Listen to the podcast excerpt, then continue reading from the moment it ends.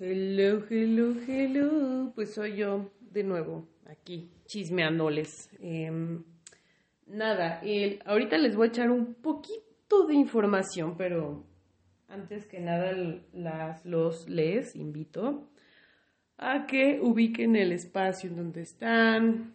Eh, si están escuchando este podcast, pues frenen tantito, tantito nada más.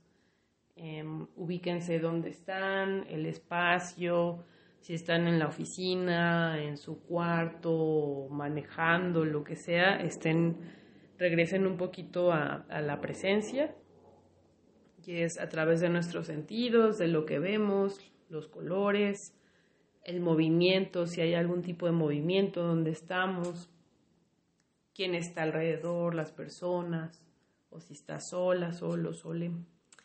Em, escuchen los sonidos, los cercanos, los lejanos. Por ejemplo, ahorita escucho un pajarito bien lindo. Em, sientan el peso de su cuerpo. Si estás manejando, por favor, solamente céntrate en, en, la relación de tus manos con el volante, con el movimiento, eh, eh, la sensación ¿no? de estar sentada, sentado en, en el auto. Si estás eh, en un lugar tranquilo, simplemente siente el peso de tu cuerpo. Eh, puedes hacerlo meciéndote un poco, sintiendo esa conexión de tu cuerpo con, con el, el, asiento, con el, digamos, soporte en el que estás. Y vamos a respirar, así como sea tu respiración está perfecto, no se trata de controlarla, simplemente de observar. Y tragamos un poquito de saliva y con eso bajamos un poquito las revoluciones. Eh, si hay algo que pide, por ejemplo, ser estirado, si estás en un lugar tranquilo, pues estírate tantito, muévete, encuentra como ese, esos movimientos que, que generen alivio, sobre todo. Entonces, nos preparamos para este podcast. En fin, eh, este podcast tiene un título que es como que habla sobre psicodélicos y trauma y cosas así.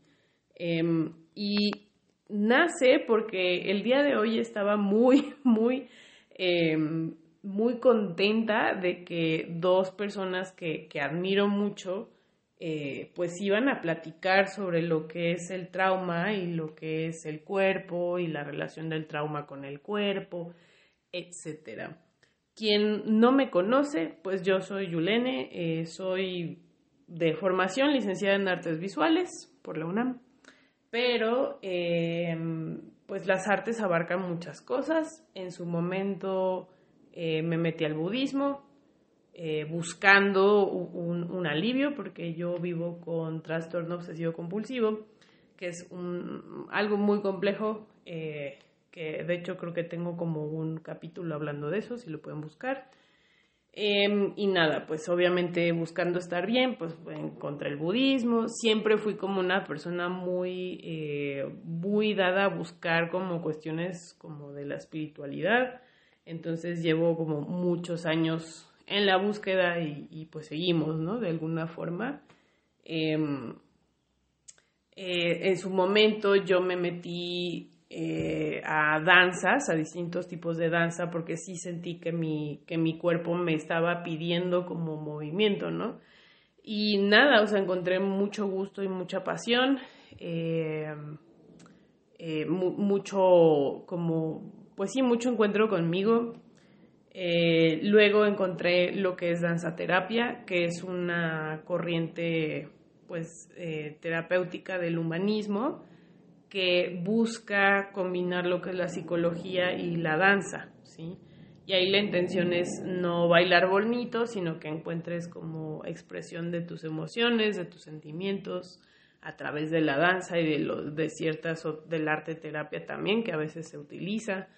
Eh, y para mí fue muy padre porque creo que combinaba lo que estudié, que son las artes, con eh, una pasión que es como pues el conocimiento, el autoconocimiento, lo terapéutico me gusta mucho. No lo ejerzo mucho, pero espero algún día pues hacerlo más en forma, ¿no? Em, y nada, de ahí viene como mi, mi gusto, ¿no? Por, por, estos temas como trauma, ¿no? Y, temas muy relacionados a la psicología. Em, también eh, la danzaterapia me fue metiendo algo llamado somática, que la somática es como un estudio del cuerpo y del movimiento eh, y, la relación con el bienestar y la psique, ¿sí? Entonces, eh, en lo somático pues se cuentan muchas técnicas como lo es Feldenkrais, como lo es la técnica Alexander, como lo es el yoga somático o ciertos tipos de yoga, eh, la danzaterapia también podría entrar, o sea, hay como mucha, eh, muchas técnicas, ¿no? Que trabajan con el movimiento y con el ser, ¿no? En últimos tiempos, pues esta discusión y esta investigación sobre el trauma ha empujado a que la psicología y la psiquiatría empiece a integrar el, el trabajo del cuerpo en, la terapia, ¿sí? ¿Por qué? Por, por, por este, pioneros como Bessel van der Kolk, que Bessel, eh, pues él, él es un psiquiatra, trabajó en pabellones psiquiátricos con varios pacientes, con personas con distintos, eh, pues, eh, trastornos este, psiquiátricos, psicológicos, y se dio cuenta, ¿no?, de la relación de las historias de vida, ¿no?, con, con cómo estas personas habían llegado a esos lugares, ¿no? y en general eh, muchos de ellos eran personas que habían sufrido abuso y había, habrían, habían sufrido, este, perdón, eh, tortura, muchas cosas, ¿no? Entonces, em, pues, eh, pues Bessel empezó a ver como esta relación, ¿no? Con la historia de la persona con la sintomatología que estaba mostrando y decidió pues empezar a trabajar más con eso, ¿no? Y, sobre todo desde la empatía, desde la escucha, desde ver qué se puede hacer. Y también se dio cuenta que muchas de estas personas que tenían eh, trauma complejo, eh, este, pues tenían muchos problemas en conectar con, su cuerpo, ¿no? Este, tenían muchos eh, temas este, al, al, por ejemplo, eh, estar sentados, ¿no? Y estar solos un tiempo, como que era tan tal la sensación de miedo y de terror que pues eh, evitaban pues de alguna forma conectar consigo mismos, ¿no? Y también em, pues empezó a ver que ejercicios que les pedían como que conectar con su cuerpo o, hacer determinadas situaciones, pues no, no los podían hacer, ¿no? o a veces no sentían su cuerpo, ¿no? Entonces, em, eso fue motivo de mucha investigación. Él, junto con otros neurocientíficos, empezaron a encontrar la relación entre el sistema nervioso, lo que es el trauma, eh, obviamente, pues el cerebro no lo es todo, sino que es un, forma parte, ¿no? De lo que es el sistema nervioso. Y el sistema nervioso es, eh, es quien comunica, ¿no? A todas nuestras partes, ¿sí? Y nada, o sea, como que pues su, su, investigación se fue haciendo cada vez más grande y publicó un libro llamado El cuerpo lleva la cuenta. Eh, la verdad, eh, lo que leí me apoyó mucho en mis estudios de danza terapia. Em, incluso ahora que por azares de la vida literal, este, pues hago cuestiones como con tarot o con astrología, pues sí trato de hablar del cuerpo, ¿no? Y sí trato de aterrizar como esta conciencia al cuerpo, ¿no? De, del consultante y, espero cada vez hacerlo más, ¿no? Y hay personas que ya lo están haciendo en Estados Unidos. Em, está mi amiga René, que ella tiene su proyecto que se llama Embodied Astrology, que es como una astrología más desde el cuerpo, ¿no? Em, es, hay eh, personas que trabajan como con tarot, eh, Embodied Tarot en, en, inglés, y, y vinculan ¿no? el cuerpo con el tarot y ya hay varios tarotistas que pues que han estado trabajando con esto, ¿no? La idea de, de, esto es como entender que somos un todo, ¿no? De que no estamos separados de nuestro ser, que no estamos separados, eh, el cuerpo no es como algo ajeno, ¿no? y que el trabajo, el sentirnos seguros en, en, nuestro ser nos ayuda a trabajar pues todos los temas y dolores emocionales con los que cargamos, ¿no? Porque todos tenemos dolor y todos tenemos temas, así que nadie es perfecto, nadie es superhumano, nadie nada, ¿no? Em, y creo que ese es, de ahí creo que parte el, el, el tema de hoy porque pues se juntan Bessel van der Kolk, eh, por un lado, una chica que trabajaba con cuestiones de meditación, eh, Alejandro Chaul, que es discípulo de Tenzin Wangyal, que, es, que Tenzin es mi maestro y es la cabeza de la escuela de chamanismo tibetano que estoy, que es Lingmincha, ¿no? Y nada, o sea, pues empezó a hablar un poco Bessel y habló de que estaba trabajando con psicodélicos. Psicodélicos son como sustancias como el SD, como el MMS, creo, eh, no me acuerdo qué, otro, este, los eh, ayahuasca, eh, no sé, champis, ¿no? Todas esas como que sustancias que te invitan a hacer estos viajes, ¿no? Visuales. Y sí ha habido desde hace ya algún tiempo, pues, estudios que hablan que, que gente con trauma complejo, pues, puede eh, ser muy beneficiada por ese tipo de sustancias. Obviamente en, un pues espacio terapéutico con dosis muy medidas, con acompañamiento, o sea, todo eso, ¿no? O sea, no es como que yo voy y me voy a echar un peyotazo en, en la sierra y a ver cómo me va, ¿no? Que no está mal, ¿no? Cada quien decide qué hacer. Pero en este caso, pues sí es en un entorno terapéutico, ¿no? Y creo que eso es lo que eh, Tenzin no entendió. Entonces, eh, Tenzin agarró a mi maestro y, empezó a decir, pero ¿cómo?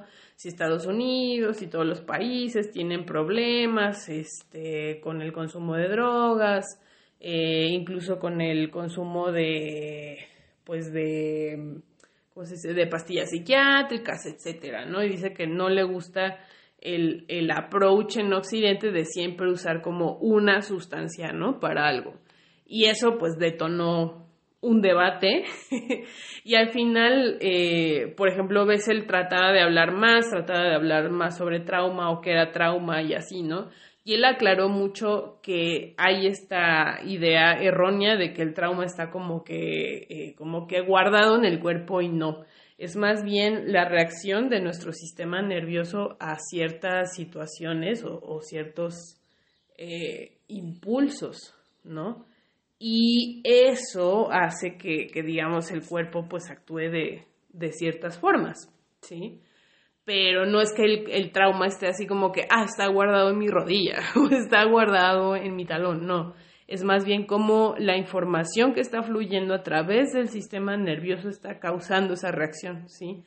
Y es a través de la hipervigilancia o la activación del sistema nervioso cuando percibe un peligro, ¿sí? Y el tema con trauma es que percibes un peligro constante, ¿sí? Muchas situaciones de nuestra vida nos pueden detonar esas respuestas, ¿no? Desde el trabajo hasta la pandemia, hasta lo que queramos, ¿no?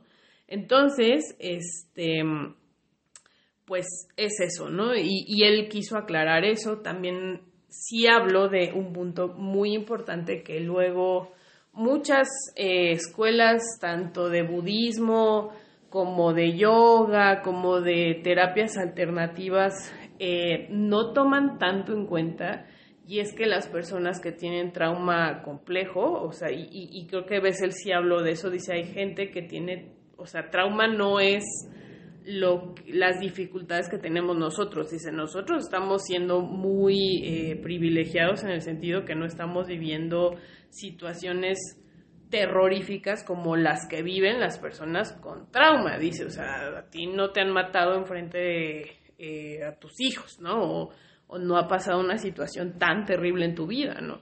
Dice, el problema con las personas que pasan estas situaciones es que quedan tan eh, tan lastimadas emocionalmente que no pueden simplemente ni sentarse a meditar ni nada. Entonces no les puedes decir, oye, pon tu mente en blanco, oye, este, déjate llevar por tu respiración, ah, solo relájate, o sea, o el típico, llévatela tranqui, cosas así. Ese tipo de frases no ayudan. Incluso una persona, como diríamos, em, neurótica funcional, o sea, neurotípica, se puede decir, pues va a haber momentos en que la persona tenga distintos estados emocionales, entonces decirle que solo se siente y siga su respiración no es suficiente, ¿sí? Em, y creo que eso es muy importante que, o sea, que no solo eh, las escuelas eh, budistas se abran a eso, sino que todas las personas que llevan el tema de mindfulness, el tema de yoga, el tema, o sea, no todo el mundo está apto como para, o sea, no hay una fórmula, ¿sí? Para todas las personas. Y ahí es como el riesgo, ¿sí?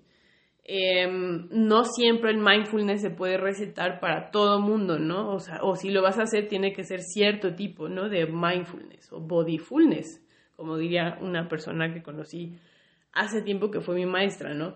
Entonces, em, o sea, cuando, cuando se empezó a encontrar la relación entre el, el trabajo corporal, el movimiento, para trabajar con el sistema nervioso y crearnos un sentido de seguridad, empezó a verse la importancia de trabajar con el cuerpo, que eso ya algunas disciplinas de la psicología lo habían visto, como la Gestalt, como en su momento este Lowen con, con la bioenergética o este, ay, el discípulo de Freud, no me acuerdo, pero bueno, que, que tenían lo de las corazas, Reich, Wilhelm Reich, este, él habla de las corazas corporales y varias cosas, ¿no?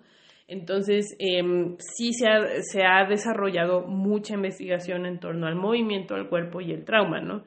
Entonces, en el caso del budismo, pues sí, o sea, hay, em, hay escuelas que están, tienen sus técnicas de movimiento, como el chamanismo tibetano y como ciertos linajes del budismo tibetano que incorporan movimientos, respiraciones eh, a, su a su trabajo, pues, o a su práctica Em, devocional, ¿no? El tema, no sé qué pasó aquí, que Tenzin se quedó trabadísimo con lo de los, las sustancias y decía que no, que todo, el, o sea, no tenía que depender de una sustancia, ta, ta, ta, ta, ta, que Occidente ha abusado de eso. Y sí, puede ser que sí, ¿no? Pero, eh, o sea, no dejó hablar a Bessel. y Bessel llegó a un punto que sí, pues sí, creo que yo también hubiera llegado a ese punto de, pues, oye, si no vas a discutir, o, más bien, o sea, no, no, vas a escuchar también, pues yo no tengo por qué estar, ¿no? Y, y hubo un punto que, que, o sea, Alejandro Chaul, que es el alumno de Tenzin, pues quiso avanzar más y le quiso preguntar por ejemplo, a veces de la importancia, ¿no? Del apoyo de la comunidad en la rehabilitación del trauma, ¿no? Y Bessel coincidió con eso, Tenzin también como que de repente coincidió y sí, o sea, de hecho en el enfoque que tiene Tenzin y en general el budismo se habla de la sangha, ¿no? De la comunidad espiritual y lo importante que es pues para la práctica, ¿no? Pero en el caso de trauma es muy importante tener comunidades o espacios con apego seguro, se llaman, ¿no? Y son personas seguras con las cuales tú puedas corregularte, es decir, como que esas personas sean tu, tu parámetro para que si estás con, con, o sea, por ejemplo, una persona que tiene trauma complejo, que está como muy, muy este, desregulada, pueda eh, medio intentar regularse a través de la convivencia y contacto con personas más eh, reguladas, ¿sí? Eso sería como a través del estudio de trauma. Em, en lo budista, pues sí, el apoyo espiritual y todo eso, la amistad y todo eso, pero realmente el, trasfondo eh, neuro, neurocientífico es que cuando estás con personas reguladas, o sea, tú puedes como que de alguna forma regularte también, ¿sí? E ir encontrando poco a poco ese estado para, eh, de tu sistema nervioso que, que sea idóneo para empezar a tocar lo que sientes, ¿no? Tus emociones. En lo personal, yo creo que muchos de nosotros eh, tenemos trauma, tenemos muchas historias y, hay momentos en nuestras vidas que estamos muy activados por diversas situaciones, desde una pandemia hasta, no sé, eh, abuso laboral, ¿no? O sea, eh, vivimos muchos grados de violencia, ¿no? Y, y el simple hecho pues de existir ya conlleva como un cierto tipo de trauma, ¿no? Entonces es muy importante empezar a generar como, como esta tolerancia y, este trabajo personal de, de, de, regularnos como sistema nervioso y como seres que somos eh, para apoyar a, a, otros a regularse y poco a poco ir llegando como a un punto de comunión, ¿no? Em, pero bueno, pues no se pudo llegar a esa conversación ni con Bessel ni con Tenzin. Y luego Tenzin pues siguió con eso las sustancias y, y Bessel eh, pues sí confrontó un poco al decir que pues no, no le puedes decir a alguien que tiene trauma complejo que simplemente medite, ¿no? O, que use la fórmula que usa Tenzin, que es espaciosidad, eh, silencio y cosas así, ¿no? Sino de que, pues va a haber gente que no puede, ¿no? Y, y sí, de hecho, o sea, como las personas neurodivergentes, es decir, que tenemos trastornos o tenemos como otra forma de ver la vida, em, no, no siempre nos va a funcionar, ¿no? Entonces creo que de ahí parte la, lo importante que es como facilitadores, como personas que trabajamos con las emociones de otras personas, igual no siendo psicólogos, pero sí danzaterapeutas, pero sí coaches, pero sí facilitadores de mindfulness, eh, eh, maestros de yoga, cosas así, pues sí tener como esa sensibilidad y, y se dice en inglés trauma informed, o sea, que estés informada informada este, de, pues, de qué es trauma, ¿no? Y de cómo algunas personas que pueden llegar a acudir a tus servicios, pues necesitan mucho apoyo, ¿no? Y, y, también psicólogos, porque no todos los psicólogos están informados y no todos los psicólogos están como que conscientes de, de cuestiones como el, trastorno de estrés postraumático, el, trauma complejo, etcétera, ¿no? Entonces, eh, pues es, es una discusión muy fuerte y desgraciadamente no sé qué le pasó a Tenzin, que, que sí creo que estuvo muy incisivo sobre Bessel con, con las sustancias. Y eso va, me lleva a otra, a otra parte que, que, la verdad es que va a haber personas que necesitan tomar, eh, pues sí, pastillas, ¿no? El, el, el lado B de eso es el abuso, ¿no? pero va a haber personas que sí lo necesitan por su trastorno, ¿no? Y no podemos como que tampoco satanizar eso, ¿sí? Em, y también hay personas que quieran, no sé, o sea, hacer la terapia con psicodélicos o de repente echarse un viaje de ayahuasca y tampoco podemos como que ser igual, o sea, como que súper cerrados con eso, ¿no? Porque son prácticas que se han hecho desde toda la vida, ¿sí? Desde el chamanismo hasta más allá, ¿no? Y em, pues, o sea, el alcohol es también, ¿no? Como, como un, consumo recreativo, se diría. Entonces también no podemos estar todo cerrado y en eso sí, sí difiero, ¿no? Con Tenzin y, la actitud que tomó. Obviamente la meditación, eh, las herramientas que encontraron en su momento los maestros tibetanos, pues fueron los medios que encontraron para lidiar, ¿no? Con diversas eh, situaciones y personalidades, ¿no? Pero si tenemos las neurociencias, pues también es importante como abrirnos hacia otros esquemas, ¿no? Y bueno, me da mucha tristeza que mis dos referentes no hayan llegado a un diálogo, pero espero con este podcast como que em, expresar cómo me siento y lo importante que era para mí que ellos dos se comportaran bien, así, que se regularan, se corregularan y pudieran tener un, un diálogo más allá. Para cerrar, Alejandro Chaul, que es discípulo de Tenzin, eh, pues dijo que qué mal que no se pudo terminar el diálogo porque pues él quería llegar a la parte de trauma y el movimiento corporal. Pero bueno, em, espero con esto haber como que profundizado más, ¿no? la, la, importancia de estos dos lados y que, y que no sé, ojalá algún día se pueda retomar ese diálogo o Alejandro hable con Bessel, pero creo que, hay mucho que encontrar, em, hay mucho que investigar y nada, yo pues soy muy eh, docta, o sea, muy, muy, muy, este, muy, abogo mucho por el cuerpo y la conexión con el cuerpo, incluso en el tarot, incluso en la astrología, en todo tiene que pasar por nuestro cuerpo y por nuestro sentir, ¿sí? Pero bueno, eh, muchísimas gracias chicos, cuídense mucho, eh, espero vernos pronto.